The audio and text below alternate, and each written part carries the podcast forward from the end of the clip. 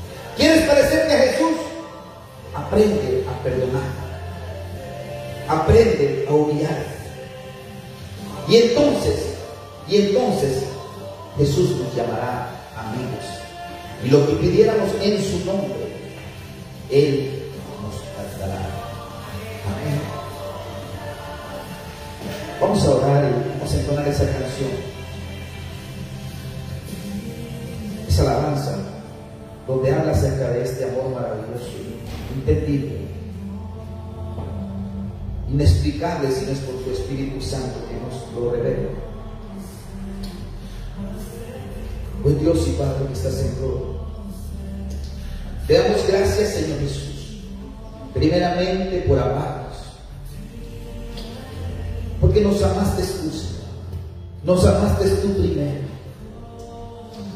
Estábamos ahí, Señor. Muchos de nosotros despreciados,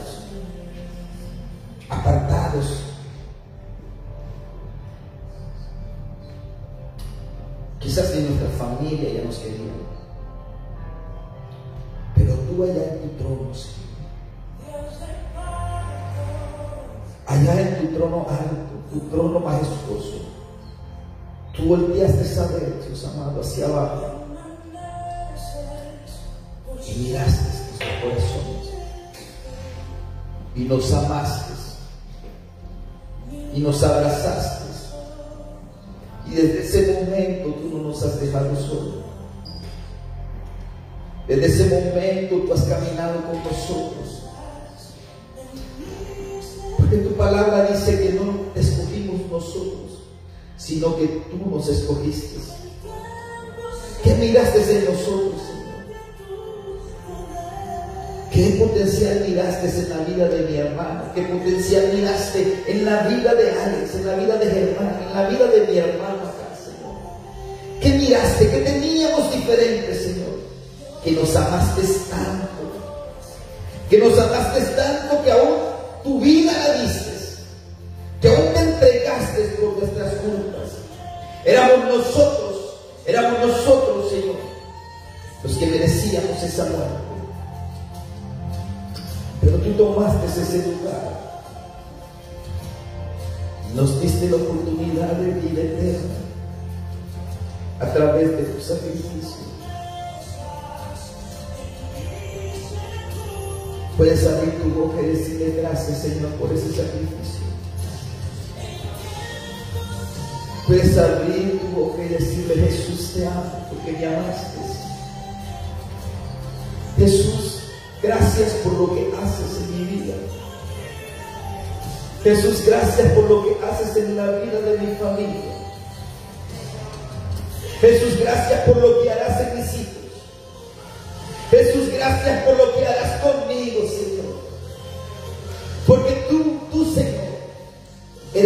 enseñará a amar como tú amaste, Señor Jesús. Eres tú, Señor Jesús. Eres tú, Señor amado. El digno de la gloria y la alabanza. El digno de la honra. Solo tú mereces la gloria. Solo tú mereces la gloria. Te amamos, Señor Jesús. Queremos alabar y bendecirte. Gracias, Señor Jesús. Cantemos juntos esta alabanza.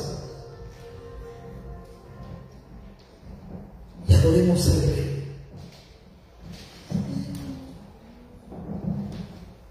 Adoremos su nombre.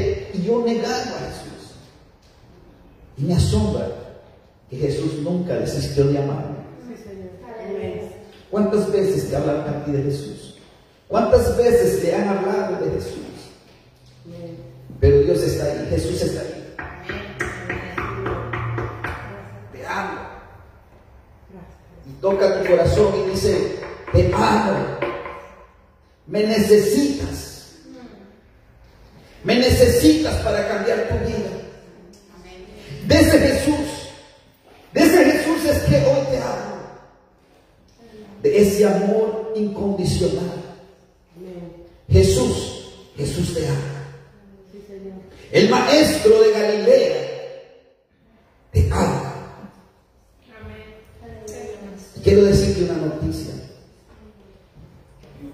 El maestro de la Galilea hoy está pasando por acá.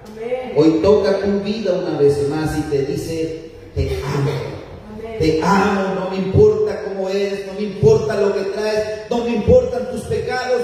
Yo te amo y quiero cambiar tu vida. ¡Ay!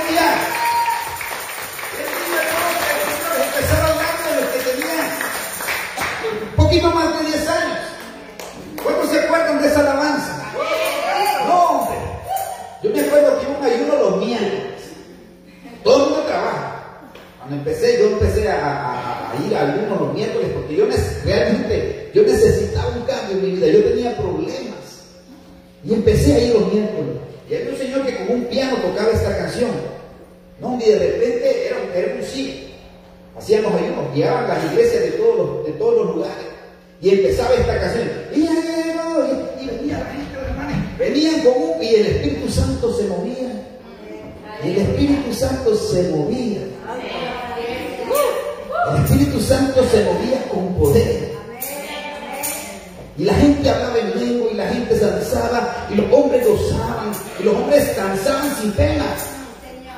Y yo los quedaba viendo así, porque yo sí tenía pena, yo estaba apenas en ese momento. Pero yo miraba cómo los hombres, hombres, hombres precios así, de, de esos de nuestra tierra, ¿no? Macho, macho.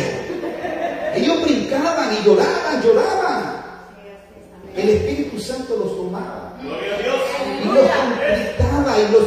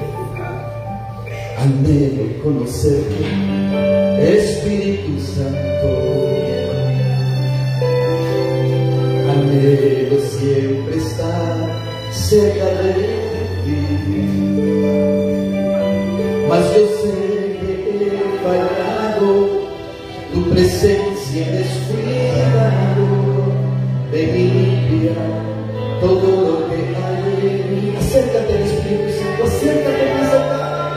Anhelo conocerte, Espíritu. El Espíritu Santo está aquí.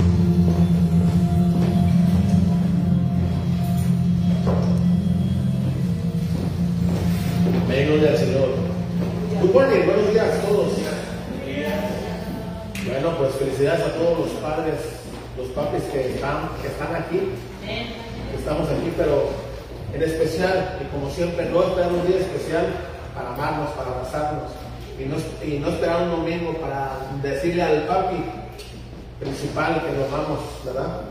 Gloria a Dios. Un aplauso al papi principal que es Dios, por favor.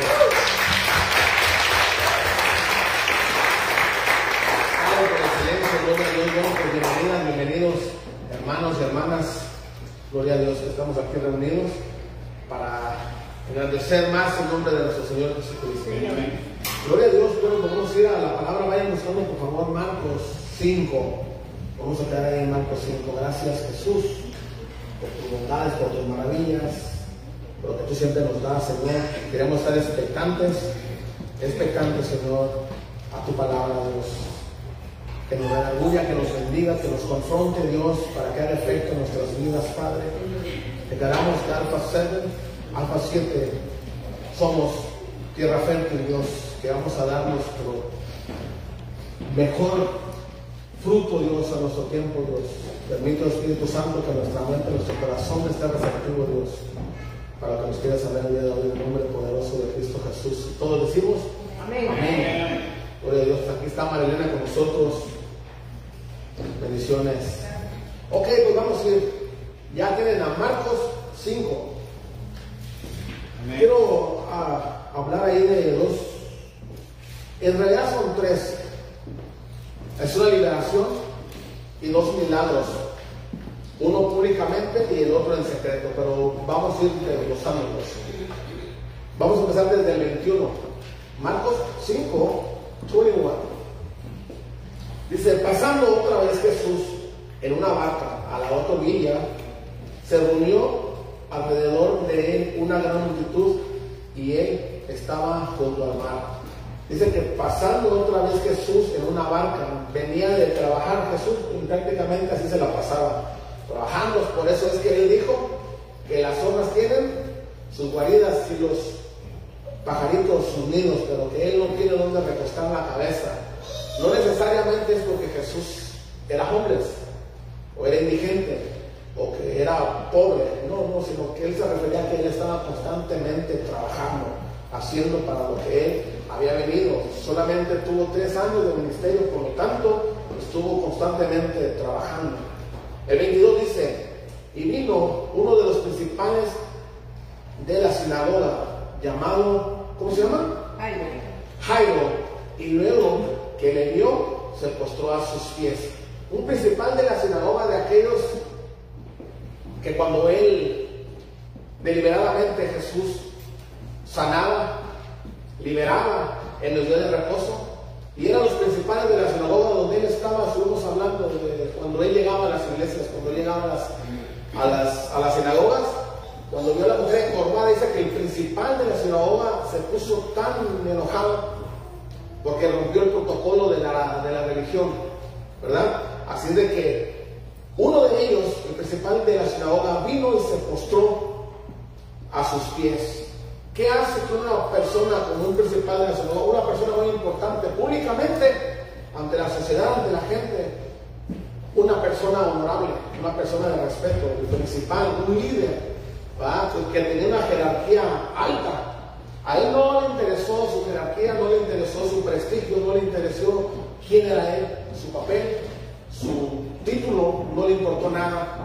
A él lo que lo estaba quejando en ese momento fue suficiente para ir a buscar al Galileo, para ir a buscar a aquel hombre que lo sacaban, aquel hombre que perseguían, aquel hombre que querían despeñar, aquel hombre que nunca aceptaron su doctrina porque nunca le hallaron el modo, no le hallaban el perfil a Jesús, de dónde venía o con quién estaba o, con quién que de dónde sabía esa doctrina. Por eso es de que los, los saduceos, los amorreos, los eteos y escribas, fariseos no le hallaban, no se asociaban con él, ciertamente chocaban. Y este hombre, principal de la sinagoga, no le importó nada de eso.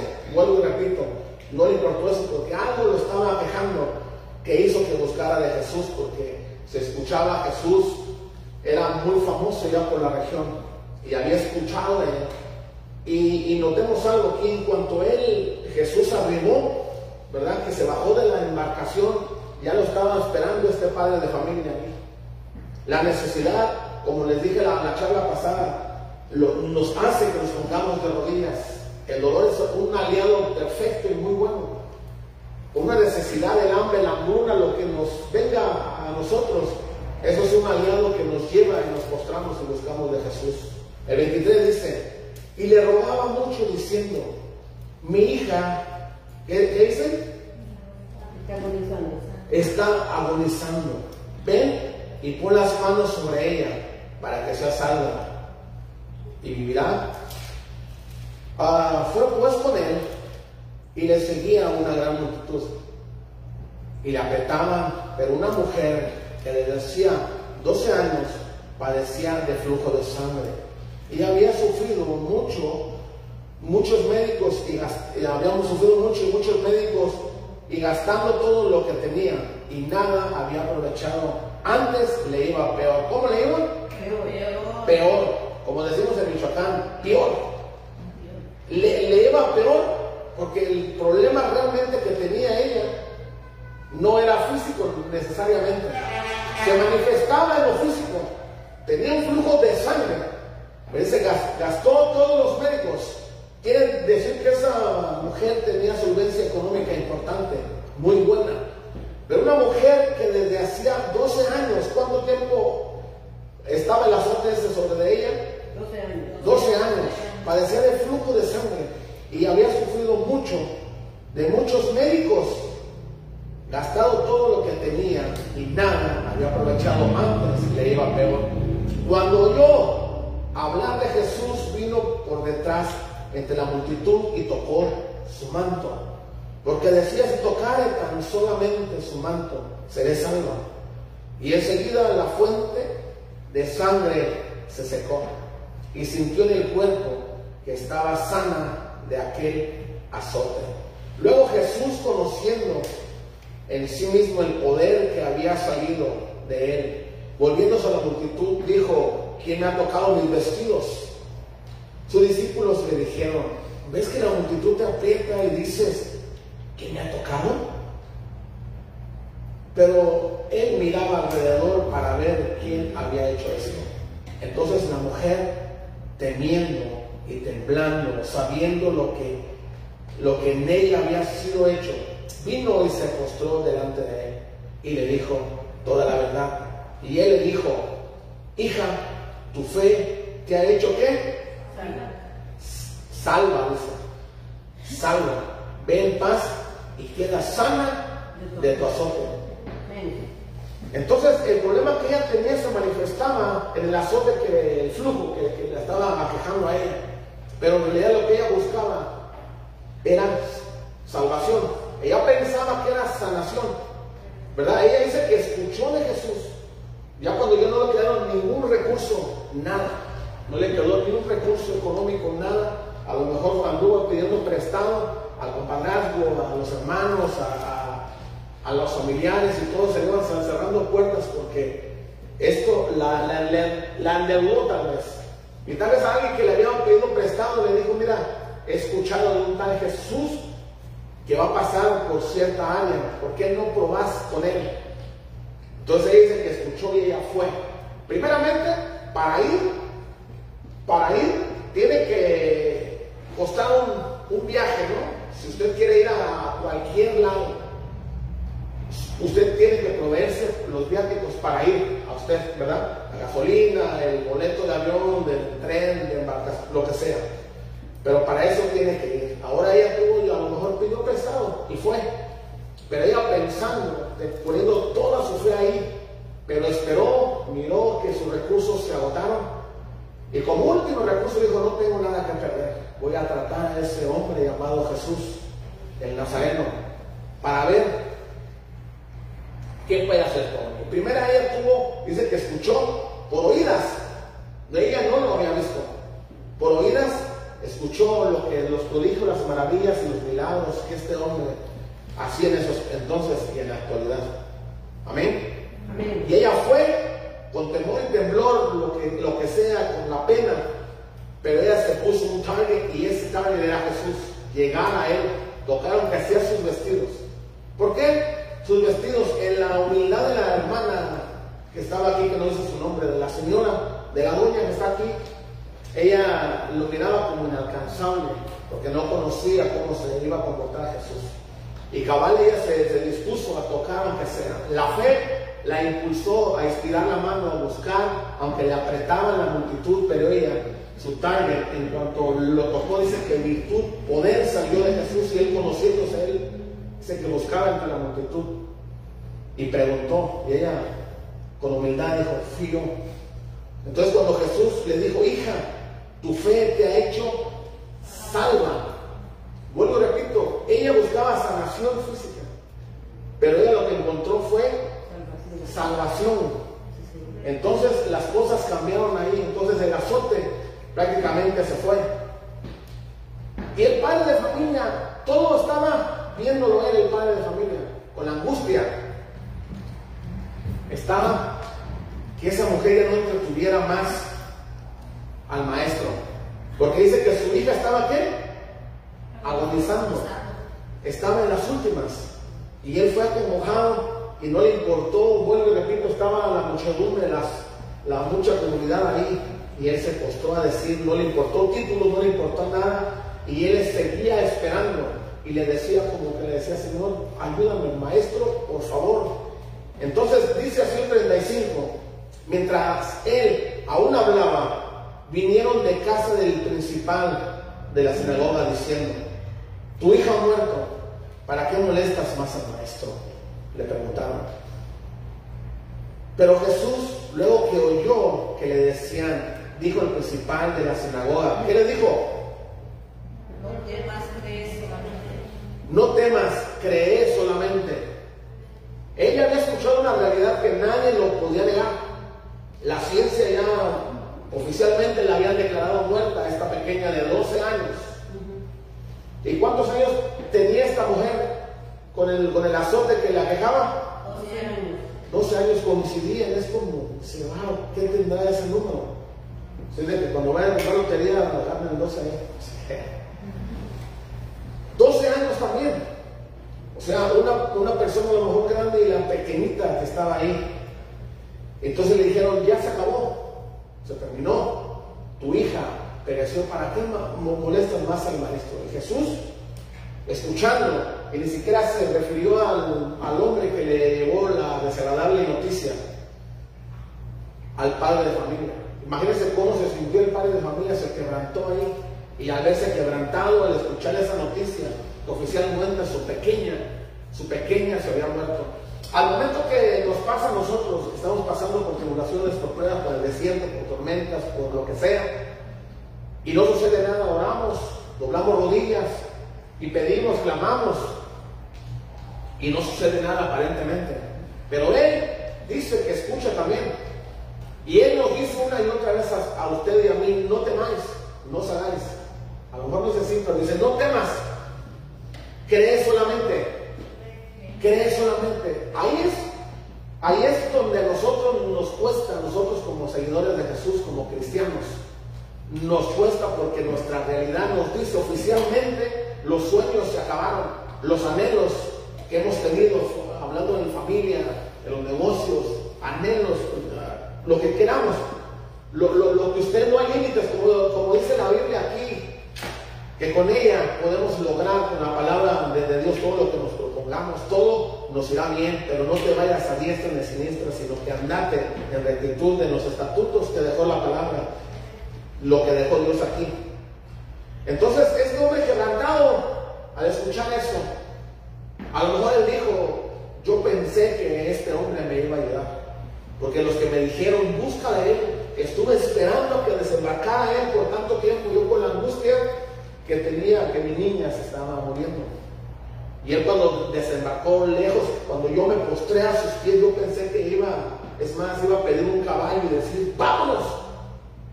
Porque para eso he venido. No se puede la palabra que para eso vino, para, para resucitar, para, para los que estamos quebrantados de corazón, para ayudarnos, para sanarnos, por los que tenemos necesidad, por los pobres del espíritu. Entonces, él está en una fuerte y Jesús siendo Dios tuvo que haber salido. Entonces, todo eso se le vino a la mente. Como cuando nosotros, ¿de qué sirve que le sirva a Dios si me acontece de todo? Y más bien una gente que se impida, que se porta mal y se ve más próspero que yo. Se vienen esos, esas cosas en la cabeza. ¿Por qué a mí? ¿Por qué yo? Y ese, ese padre de familia, cuando escuchó y Jesús mientras estaba con la muchedumbre que se dieron cuenta, escuchando que había acontecido un milagro, mientras lo apretaban, alguien estaba buscando el target, era Jesús. Y mientras el padre de familia, con la noticia que le cayó como bote de agua fría, pero bien helada, se quedó paralizado, diciendo, no puede ser. Y me dijeron que este hombre me podría ayudar, perdí mi tiempo. Mejor hubiera buscado a los médicos, hubiera hecho otra cosa, buscando la, algo, otras opciones. Y, Jesús, viendo su levantamiento, fue y me dijo, no temas, crea solamente. El creer eso es lo que nos lleva a catapultar a nosotros para que podamos realizarnos como hijos de Dios. Y como empresarios, como padre de familia, como cualquier persona, ¿verdad? Ah, como cualquier persona ordinaria, pero con un Dios extraordinario. Entonces lo que el padre de familia recibió de Jesús fue esa respuesta. No temas, cree solamente. Y tenía que pelear una realidad que ya estaba oficialmente muerta la pequeña. Pero el creer cuando ya dieron ese diagnóstico, o cuando ya vimos eso que está, dice, la deportación ya está sellada. Cuando te van a venir a buscar en tu casa porque ya, ya, ya no hay vuelta de hoja. Y yo estuve en esa posición. Yo estuve ahí. Y me consta a mí, por eso estoy aquí. Yo no estoy aquí por nada, sino porque yo siempre he creído y he creído y he creído. A lo mejor me he faltado más otro nivel y hay que estar para eso. Estando perseverando en los caminos de Dios. Cuando a mí me, me sentenciaron en la cárcel y me dijeron, ya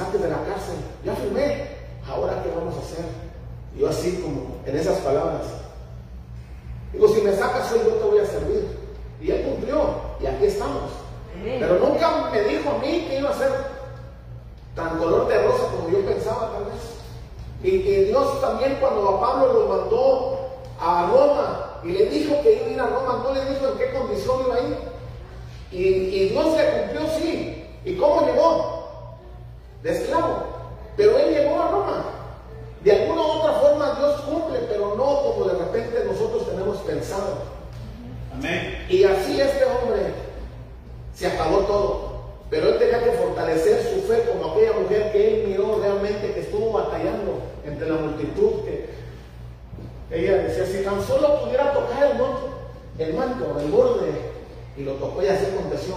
Su fe hizo eso. Su fe hizo que, sa- que saliera de, de su entorno.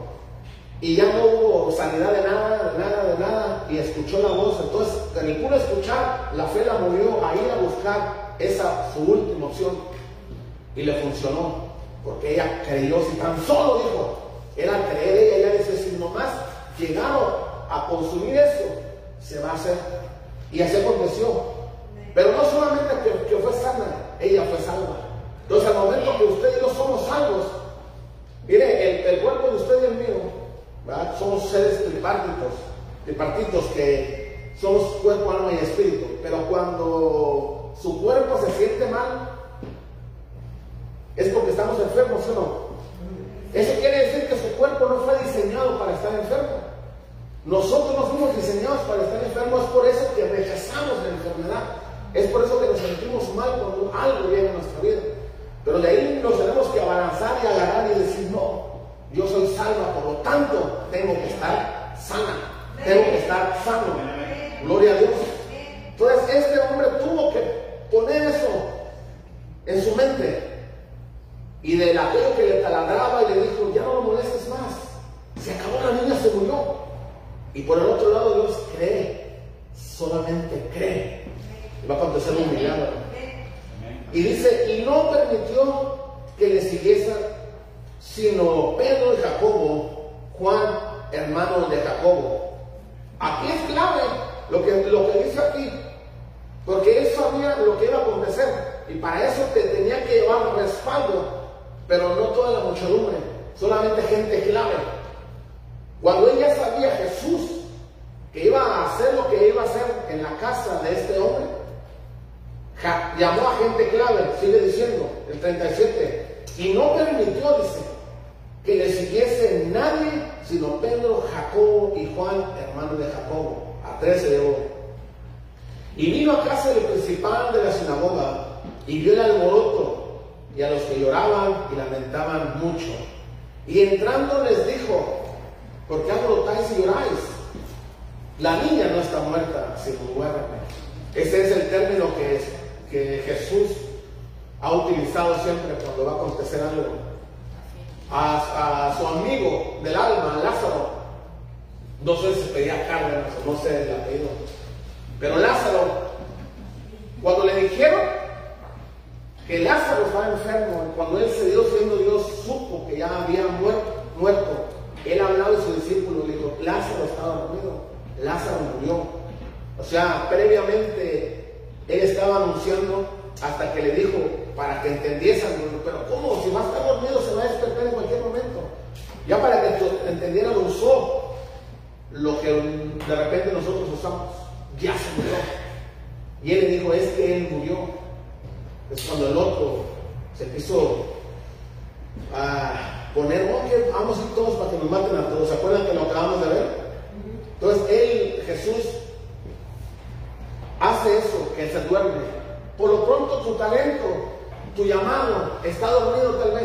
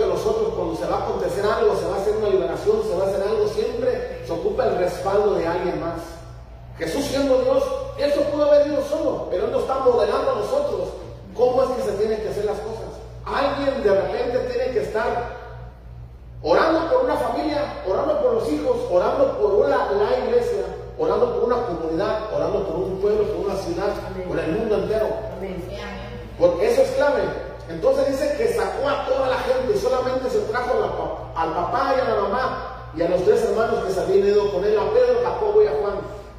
Se lo llevó y le dijo, vengan muchachos, ustedes que se burlaron de mí, por favor, pueden salir. En buena onda, ¿no? Se fueron, se salieron. El 41 dice, y tomando la mano de la niña, le dijo, Talita Kumi, que traducido es niña, a ti te digo, levántate. Y luego la niña se levantó y andaba, pues tenía 12 años. Y se espantaron grandemente, pero él les mandó mucho que nadie lo supiese y dijo que se le diese de comer. Se espantaron ahí. Dice que se espantaron y luego la niña se levantó y andaba, pues tenía 12 años y se espantaron grandemente. Y con eso los incluyó a los muchachos que iban con él, a sus discípulos. Porque aún así que ellos tuvieron que haberse acostumbrado con quién estaban, tuvieron que haberse acostumbrado quién era el compañero de milicia. Porque hasta esto que Jesús tuvo esa humildad de decir son los compañeros. Es más, tú no eres mi siervo, eres mi compa, eres mi amigo. Tú no me vas a, ya, no vas a, te voy a llamar siervo, ahora somos amigos, somos compañeros de iglesia. Vamos para el mismo lado. Tenemos el mismo patrón que viene siendo Dios. Entonces cuando vio a la niña y le dijo, Talita Kumi, niña, aquí te digo, levántate. Y así no- nos dice Dios a nosotros. Aquello que está dormido le tenemos que decir una y otra vez nosotros. Si no va a estar el pastor, la pastora, la hermana, el hermano, alguien que te anime, que se te quede grabado en el corazón, que, que tomes esa actitud de esta mujer que tenía el azote del flujo Ella decidió ir a buscar. Le dijeron la dirección, eh, por qué calle, en qué colonia iba a estar Jesús y ella fue. Ella tuvo que tener esa actitud y se movió a buscar, fue al encuentro de él. Ahora fue una sanación ahí pública, porque había mucha gente, ¿verdad? Y aquí fue una resurrección, la levantó en un cuarto privado, escondidas. Pero ya todos se habían dado cuenta. Él les dijo, no le digan a nadie, pero pregunta, ¿se iban a escandalizar o qué, qué iban a hacer? Todos sabían ya. Todos se habían dado cuenta que la niña estaba muerta, oficialmente muerta. Al verla otra vez, ¿qué iban a pensar los demás? Con razón me sacaron de la casa. ¿Por qué no le levantó delante de nosotros? ¿Por qué? Porque no estaban en la misma misión. No estaban en el mismo pensamiento, en el mismo sentido, en el mismo espíritu. Por eso es que los sacó y dijo, salgan por favor. Porque lejos que nosotros nos unamos en oración son estorbo. Piedras de tropiezo son, salgan. Solamente voy a, a, venir a los padres de familia, vengan, papá, mamá, Jairo, ven con tu esposa. Venga ese muchacho, le dijo a los tres. Y al momento, levantó a la niña, estaba inerte, tirada en el lecho, ahí la levantó de su mano derecha. Le dijo, Talita Kumi. Así de que si tú piensas, hermana y hermano, que se ha muerto todo lo que Dios te dijo, o Jesús ha llegado tarde tal vez, no es que Él haya llegado tarde, sino la palabra está ahí. Tenemos la gran comisión todos nosotros. Tenemos un deber, así como los beneficios, he dicho una y otra vez. Tenemos muchos beneficios, pero tenemos mucho trabajo por delante. Tenemos que hacer. Y uno de ellos que nosotros tenemos que despertar, aquello que duerme en el interior de cada uno de nosotros. El llamado que, tiene usted y yo tiene que despertar y decirnos nosotros mismos y decir, vamos a, gritar a la de tres, todavía no a la de tres, vamos a gritar Talita Kumi. Y usted piense antes de, de que grite Talita Kumi, ¿a qué le va a decir Talita Kumi? No le va a decir a quién. A usted mismo lo, lo, lo vamos a autodecir nosotros, lo, lo, lo vamos a autogritar nosotros mismos y decimos nosotros, talita Kumi, pero piensa ahorita que estoy hablando. ¿A qué usted va a despertar? ¿A, a qué David que tiene? Que David fue un hombre guerrero, un hombre que peleaba, pero a la vez tocaba el arpa. Y a la vez que agarraba al rey. Y a, a, la vez era amoroso, era noble, era. ¿ah? Pero cuando tenía que ser el guerrero, él lo era. Él fue eso sí. Entonces, piense usted, ¿a qué le va a gritar Talita Kumi? Aquello que duerme, aquello que Dios le dijo, tú eres aquella persona que yo quiero. En específicamente necesito que hagas algo. Para poder nosotros ser efectivos en su reino de Él, necesitamos gritarnos. Talita Kumi. A la de tres vamos a gritar. ¿Ya lo pensaron? ¿Ya saben a qué le van a gritar Talita Kumi?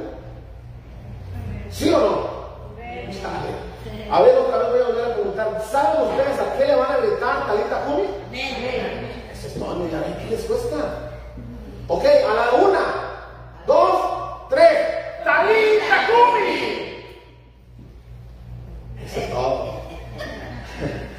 Talita Kumi. Todo aquello que según para nosotros ya murió. Ya sea que porque digas, pero hermano, yo conocí ya la edad, el tren se me pasó. El último vagón se fue. Pero no. Oficialmente tal vez tengas razón. O los estudios, la ciencia pueden decir una cosa. Y no es de que neguemos la ciencia o que estemos negando una realidad, hay una realidad que existió mucho más antes de que existiera este mundo. Que aquí dice en la palabra, algo invisible que existía mucho antes de que usted y yo y aún la tierra ¿Qué es el reino de Dios? El reino invisible. Y después existimos nosotros. Y, y desde antes que nos conociéramos nosotros mismos y que conociéramos a nuestros padres y hablemos donde na naciéramos, él dice que él ya sabía específicamente cómo íbamos a estar, qué color íbamos a tener, dónde íbamos a nacer y qué íbamos a hacer, cómo nos íbamos a llamar. Porque dice, desde antes de eso ya nos había dado por profeta a las naciones. Así de que si, tu llamado es profético, si tu llamado es evangelio, de evangelista, de pastor, de maestro, de, lo que sea, para poder ser efectivo. Ya no somos siervos nomás, ya no somos niños de lechita nomás. Y, tenemos que, agarrarnos de ahí, que ya no nos, vamos a ofender por cualquier tontería, nada. Porque el diablo nomás quiere que le hagamos una rendija, un gap, para poder agarrarse de ahí. Y entre nosotros como, que nos... siempre no. ¿Verdad? Entonces eso tiene que morir. Tiene que haber una muerte aquí. Tenemos que morir nosotros a yo. Por lo que somos, por lo que soy, o quién soy, que yo soy así, que Michoacán somos así, que Nicaragua, que, que, que, que Guatemala, que, que, que ¿quién andáis? El León, que somos acá, que así somos, no. Cuando usted y yo decidimos cambiar de gobierno, adoptamos todo, agarramos todo el paquete completo. Tenemos bendición, cambió. El dueño que nos gobernaba antes cambió. Ahora decidimos poner nuestra fe, nuestra esperanza, nuestras convicciones en alguien diferente que es Jesús, que es Dios. Aunque los demás se burlen de ti como se lo aplicaron a Jesús. Aunque se burlen de ti, que ah, mira, no nos importe. Porque aquel que dijo, que dijo Talita que la huesa niña es el mismo que está aquí Aquellos, en, aquellos miles de años es el mismo que está aquí, es el mismo que adoramos, es el mismo que bendecimos, es el mismo que nosotros tenemos que poner la confianza, que tener la certeza, la seguridad que Él lo va a volver a hacer. Están registrados en la Biblia, yo creo que son más, alrededor de, tres muertos que Jesús levantó. ¿Se acuerdan de una, de una señora? Era de, se me fue, ¿Alguien bienvenido? De Naín. La viuda de Naín. Era viuda, se acababa de morir su esposo y para colmos el pequeño murió también. Y lo llevaban a enterrar. Y Jesús también venía entrando. Ahí pareciera coincidencia, pero el niño tenía un propósito todavía. Ahora ya había muerto. Ahora esa mujer que pudo haber dicho tal vez que lo llevó a la iglesia y lo presentaron. Vaya la redundancia, ya vamos a abrir para hacer las presentaciones y entre ellos está Eva María, por ahí está.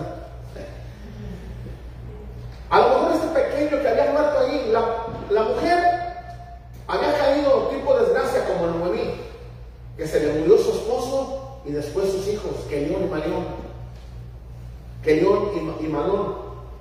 Entonces esta mujer había pasado algo similar. acababa de enviudar y ahora su pequeño estaba muerto. Y tal vez ella lo llevaba a la iglesia, escuchó palabra de Dios.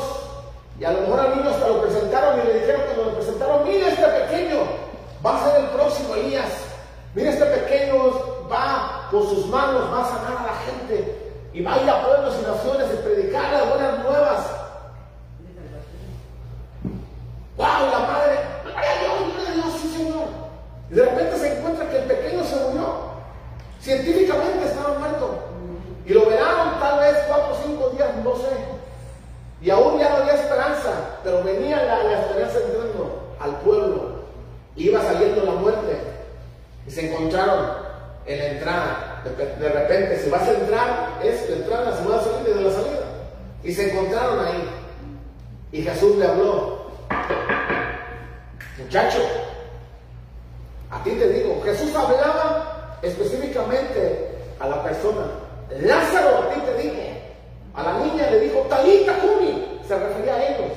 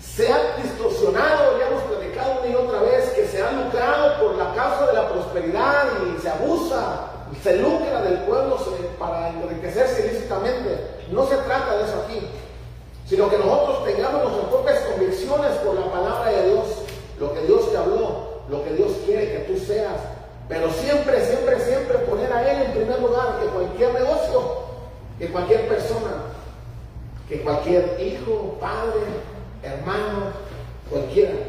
La prioridad siempre va a ser Dios. Dios. No, los no lo escuchamos convencer. La prioridad siempre va a ser Dios. Dios.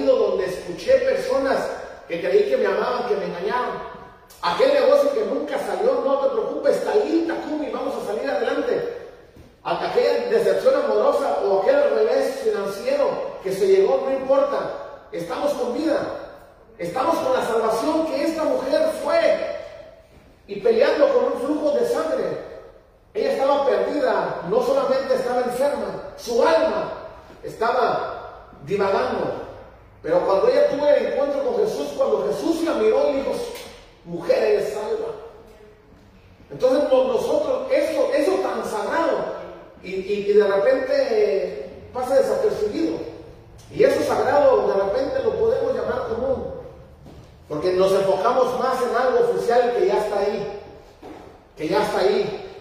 Pero ¿qué es lo que opinará Dios de lo que a ti te dijeron y te dañó tu corazón? Te está taladrando en la mente que el diagnóstico que te dieron es real. Que aquella bolita sospechosa que te está sintiendo en los pechos, en la espalda, en cualquier lugar de, tu cuerpo, es algo. Y de repente googleas y le ves en el YouTube y dices, ay Dios, ¿por qué tengo esas manchas aquí? Y sale la grana. Y va uno los, los ojos así como bobo cocido, ¡ay Dios mío! Y se llena uno, y lejos de que busque de Dios, va buscando y pregunta y pregunta, oye, ¿qué es eso?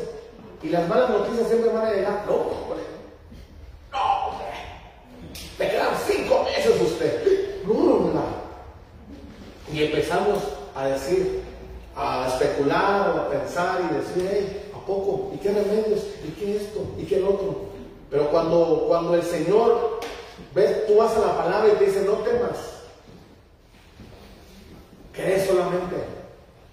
Entonces, si, como te digo, como este niño, que esta mujer que se le murió el muchacho, a lo mejor le, le reclamó a Dios, porque de, repente tiene uno esa osadía, ese es que yo tuve ahí en la cárcel, que le dije, ¿qué huele? ¿Quién anda ahí? Él no me contestó igual porque él no es como yo. Entonces, eso le pasó a una mujer, y con esto voy a terminar. Una mujer que tenía muy buen corazón. Habló con su esposo. A lo mejor su esposo no, no se metía en tantas ondas de andar con lo de la religión, que la Biblia, lo de Dios. Pero era buena onda, era buena gente el Señor.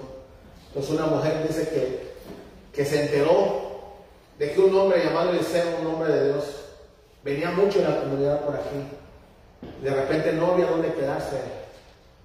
De repente había gente que lo invitaba tal vez y decía que era buena onda, que tenía un cuarto, un cuarto desocupado y nunca invitaba al varón de Dios porque no quería quedar en descubierto todo el desorden que hay ahí. O lo que se movía, o qué va a pensar, qué va a decir aquí, me va a reprender si meto el nombre de Dios en mi casa. O simplemente no querían invitar por mala onda. Entonces e- esa mujer habló con su esposo y le dijo, viejo, mira, mira que el nombre de Dios viene, bro. Y está en el, aquí, que, que tenemos la gran casa. No digo que lo pongamos aquí, pero construyamos un cuartito. Corre, andate, pues. Y sí llegaron lo- los albañiles y hicieron el cuartito. Cuando llegó el varón de Dios le dijeron, hermano, Eli, los allegados más. Hermano Eli, mire, para que no pague el, el Six, él es el Motel Six. Lo invito, aquí tenemos, mire, le pusieron su camita, se lo pusieron ahí, su escritorio, su lamparita para que lean la palabra. Y buena onda, y él dijo, iba su chalán, ¿se acuerdan de aquel chalán que quedó blanco de por ambicioso? El Jayce iba con él. Y dice, wow, Jayce, todo nuevecito, está nítido, sin estrenar, mira la gran cama. Te va a tocar el piso Jayce. Y yo la camita. Bueno, y estaban contentos, ya se fue la mujer. Y Eliseo viene a decir, dice, wow, qué chulada de persona, mira, que preocuparse por mí. Entonces, Jaycee sabía muchas cosas, era que era metidillo. Y le dijo el profeta a Eliseo, ¿qué haremos para bendecir a esta gente? Pues yo, yo veo que son prósperos, que están bien bendecidos. Porque repito, y digo esto porque asociamos nosotros la prosperidad con la bendición. Lo económico, lo, lo- con el carro, todo eso lo asociamos y la verdad es que no es así. Digo, ¿qué, ¿qué les faltará? Y Jaycee les dijo, supe que, bueno, a mí me dijeron, ya tengo un tiempo de casado y ya ves que el Señor está grande, no pueden tener hijos. Le dijo, ok, perfecto. Llama, llamó a la, a la hermana, llamó a la buena onda que nos subió al cuarto de ahí. Y le dijo, en tales, tales fechas vas a tener un hijo. Y ella, el diagnóstico había sido que era estéril, o que el esposo no podía, que no podía. Ella tenía, hasta lo mejor agarró el papel y dijo, mira, eres hombre de Dios, pero te agradezco por animarme, por quererme sentir anímicamente bien, pero aquí dice no, pude, no puedo tener hijos. Y mi familia me ha dicho que estoy seca, porque, ah, que no sirvo, todo eso, y la verdad, cree solamente. Y aconteció así. Y ella cabal, como el hombre de Dios lo dijo, el profeta Eliseo, y ella consiguió y tuvo un pequeño, con promesa, quiero decirle, con promesa ese niño nació. Fue profetizado, quiero que piensen esto, profetizado por un hombre de Dios y nació el niño con promesa. Y ese niño, trabajando en el campo en una ocasión, le dio un fuerte dolor de cabeza. Y el niño se sintió mal. Y se sintió mal en la cabeza. Entonces el niño murió. Murió el pequeño. Pregunto, ¿Dios se equivocaría? No. El niño murió. Y la mujer dice, ¿cómo se murió el niño? Y lo que lo primero que se le ocurrió es ir a hablar con este hombre de Dios que le había dicho que iba a tener un hijo y cabal el niño estaba materializado ya, estaba moviéndose. Y ahora resulta que era un niño de promesa, pero ya se había muerto. Ya no había más. Y ella fue y lo llevó, lo, quitó de, su lecho donde estaba la, cámara del pequeño y fue y lo llevó y lo puso en la cama, en el cuarto que le habían hecho al hombre de Dios. Y lo puso ahí. Yo creo oraba y hablaba y nada pasó. Entonces fue y, buscó. Eliseo estaba trabajando con su chalán y también ahí. Y le dijo, hombre de Dios, ¿qué pasó? Nos falló. El niño que le prometiste y que dijiste que iba a honrar a Dios cuando sea grande, ¿qué crees que pasó? ¿Qué pasó? Se murió. Yo no te dije que me dieras un hijo, ¿por qué me has hecho esto? Entonces Eliseo dice que, traía un bastón, un báculo. Y le dijo, ven, ven, adelántate, mientras llegamos nosotros, ven con el bastón, a ver qué haces. Y, el, y pues, no, no, no, sabía, bueno, entonces fue Eliseo y llegó con la mujer. Y se encerró con él y estuvo ahí orando a Dios.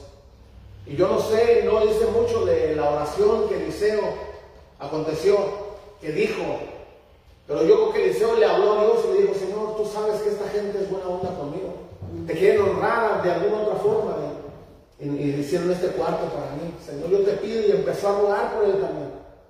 Empezó a rogar y, le trataba de hacer y, y no acontecía, se le ponía así, boca abajo, como frente a frente, así. Y después el niño volvió a la vida. Dios honró a este hombre.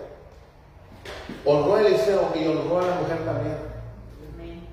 ¿Qué, qué quiero decir con esto? Que cuando que se dé una, una palabra de bendición, una palabra que acepte una persona, que diga, esto es para mí, yo lo atesoro. Aunque parezca muerto, si tú vas y clamas y te posas como esa mujer fue a buscar al hombre de Dios y le dijo, ¿qué pasó?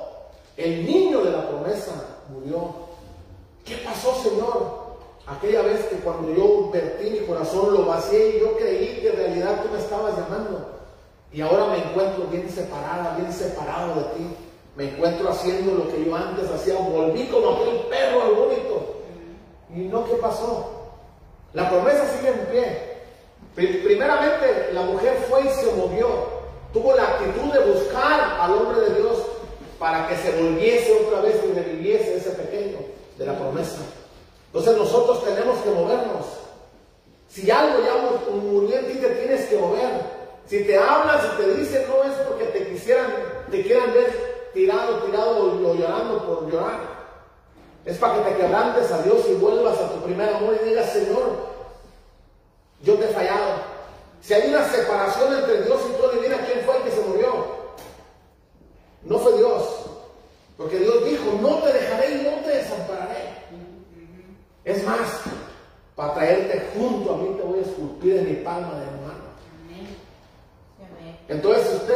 esposa que ha pasado mucho tiempo y no acontece nada de lo que Dios le prometió, nosotros tenemos que tener esa actitud de volver y decir, Señor, revive aquello que está muerto en mí.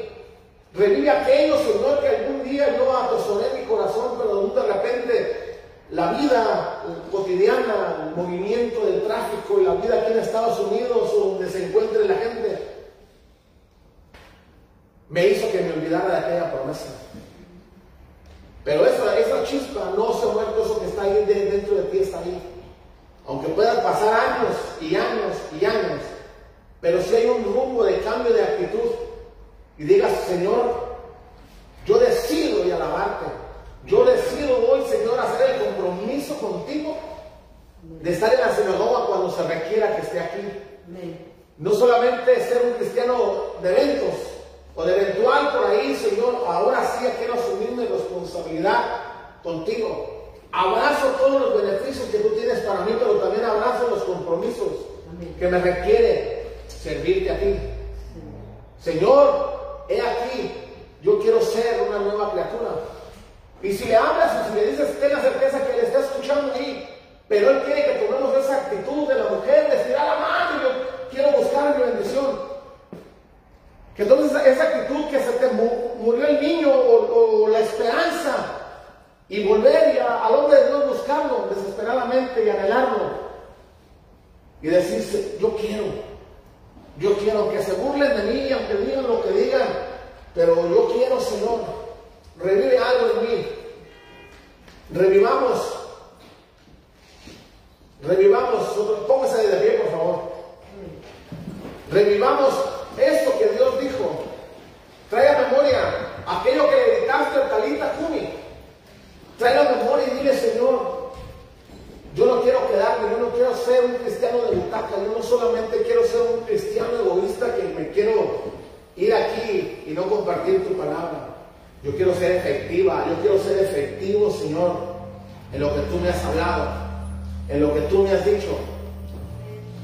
Yo necesito, Señor, que remueves la piedra, Señor, y que acontezca algo maravilloso, Señor, que me llames por mi nombre, que me digas a mí, remueve la piedra. ¡Ey, fulana de tal, sal fuera! En el nombre de Cristo Jesús, decláralo y háblalo Señor. Sí, Señor, en el nombre poderoso de Cristo Jesús, Padre. Lo declaramos, Señor, lo declaramos, Espíritu Santo de Dios que tú vienes, Señor, en esta mañana, Padre, reviviendo, Padre Santo, todo lo que ha dormido, todo lo que ha muerto, Señor. Para ti no hay nada imposible, Padre. Hoy en esta mañana, Señor, te damos gracias, Padre. Agradecemos a ti por esta palabra, Señor, porque sabemos, Señor, que tú nos estás hablando, Padre. Que tú nos estás hablando, Señor. Tú has traído palabras, Señor Jesús, para nuestra vida, Padre. Te damos gracias, Señor. Te damos gracias, Espíritu Santo de Dios. Pero aún no nos limitamos tan solo de escuchar tu palabra, Señor, y de decir que qué bonita palabra tú has traído, Padre. Sino que esta palabra pueda ser rema nuestras vidas y pueda realmente traer un cambio, una transformación a nuestro espíritu, a nuestra mente, Señor, en el nombre de Jesús, que tú vengas a despertar, vengas a despertar, Espíritu Santo de